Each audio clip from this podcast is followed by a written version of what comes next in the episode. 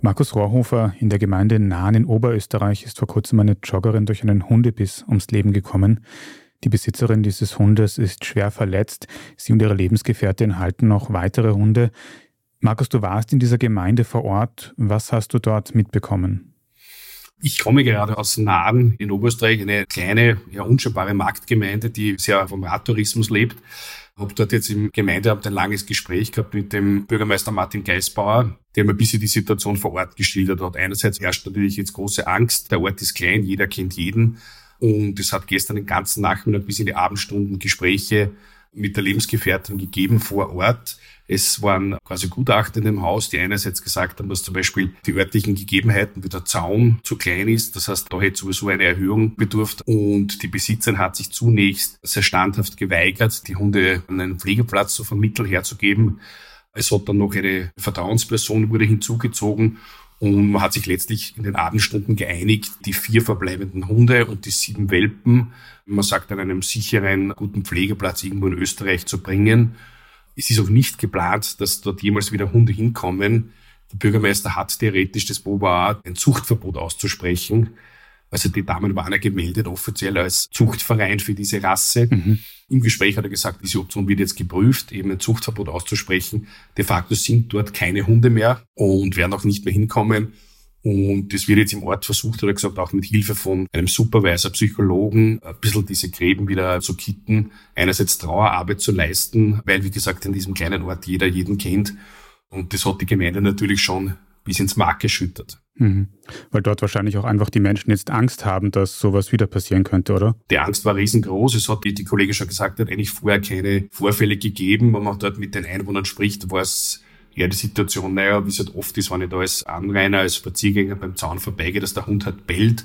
Aber zumindest sind keine brenzligen Situationen bekannt. Das, was auch noch sehr aktuell ist, ist dieser Punkt, den die Experten von Anfang an gezweifelt haben, dass der Hund völlig unmotiviert plötzlich die Joggerin angefallen hat. Habe ich gestern mit Experten gesprochen, die sagen, das gibt's eigentlich nicht. Da gibt's immer eine gewisse Eskalationsstufe. Da passieren Dinge vorher.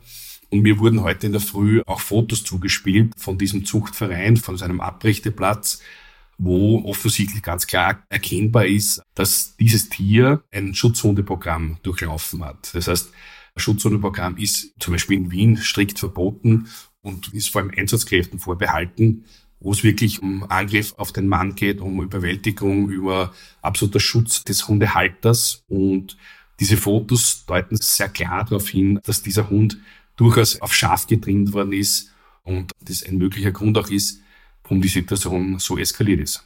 Mhm. Also da muss die Polizei jetzt noch genauer untersuchen, ob da wirklich der Hund bewusst auch aggressiver trainiert worden ist. Verstehe ich das richtig? Es gibt viele Möglichkeiten. Diese Auslöser können bis hin zu einer möglichen Erkrankung des Hundes sein. Das heißt, es hat schon Fälle gegeben in der Vergangenheit, wo man dann bei der Obduktion des toten Hundes gemerkt hat, dass der irgendeinen Tumor hat und das das auslöst. Kann genauso sein, dass dieses Bewegungsmuster, nämlich der Joggerin, wie so oft auch bei Radfahrern ist, den Hund irritiert hat. Wenn ich mit einer Hundetrainerin rede, sagt sie, es ist ungewöhnlich, dass solche Tiere, die so etwas tun, im Vorfeld nie aufgefallen sind. Das heißt, nie irgendwie gezwickt haben, nie irgendwie bei anderen Hunden eigenartig reagiert haben, nie irgendwie auffällig waren, wenn mehr Menschen an einem Ort waren. Das heißt, das ist sehr unwahrscheinlich, dass es da keine Signale vorgegeben hat.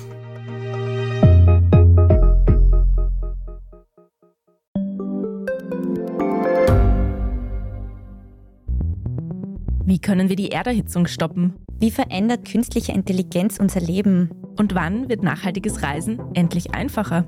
Um diese und viele weitere Themen geht es im Podcast Edition Zukunft und Edition Zukunft Klimafragen. Ich bin Alicia Prager. Und ich bin Julia Beirer.